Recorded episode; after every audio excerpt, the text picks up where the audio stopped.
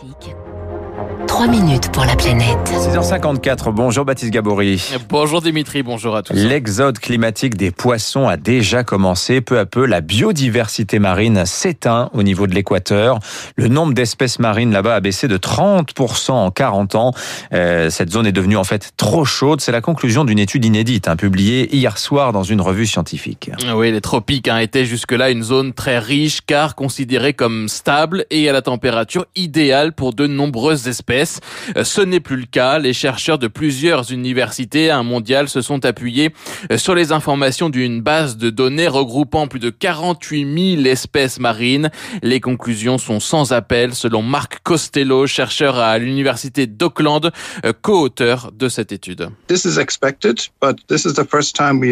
C'était attendu, mais c'est la première fois que nous utilisons des informations de cette base de données mondiale et on observe que le nombre d'espèces qui vivent dans les eaux équatoriales a beaucoup diminué et beaucoup de ces espèces n'ont pas disparu.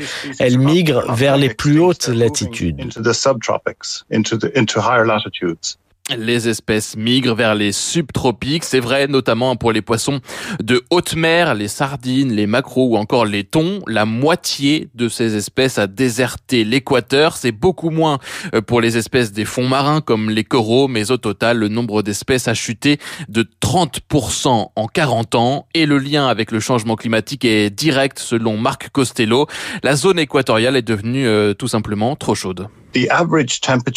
La température moyenne des eaux équatoriales est supérieure à 20 degrés et on observe que le nombre d'espèces commence à diminuer dès qu'on arrive au-dessus de 20 degrés. Nous sommes entrés dans une période où l'équateur est devenu trop chaud pour beaucoup d'espèces marines, un peu à l'image de ce qui est en train de se passer sur Terre également. Ce qui est intéressant hein, également, c'est que ces espèces migrent surtout vers le pôle Nord, car l'hémisphère Nord, c'est lui qui s'est réchauffé le plus rapidement ces dernières décennies. Les espèces y trouvent donc des eaux certes plus froides qu'en Équateur, mais plus chaudes qu'au pôle Sud.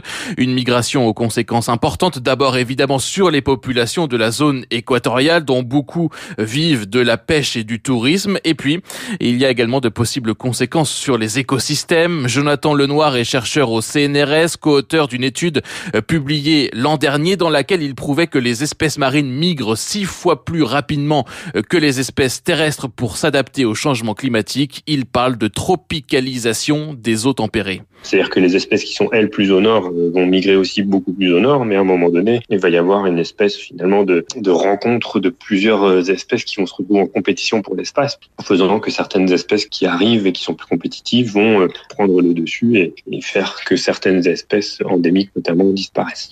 Et puis hein, la migration des espèces marines est possible dans les océans euh, ouverts en quelque sorte, mais pas dans les mers fermées comme la mer Méditerranée, où les poissons qui veulent migrer vers des latitudes plus fraîches vont se retrouver à terme piégés, avec dans ce cas un fort risque d'extinction. Merci Baptiste Gabory.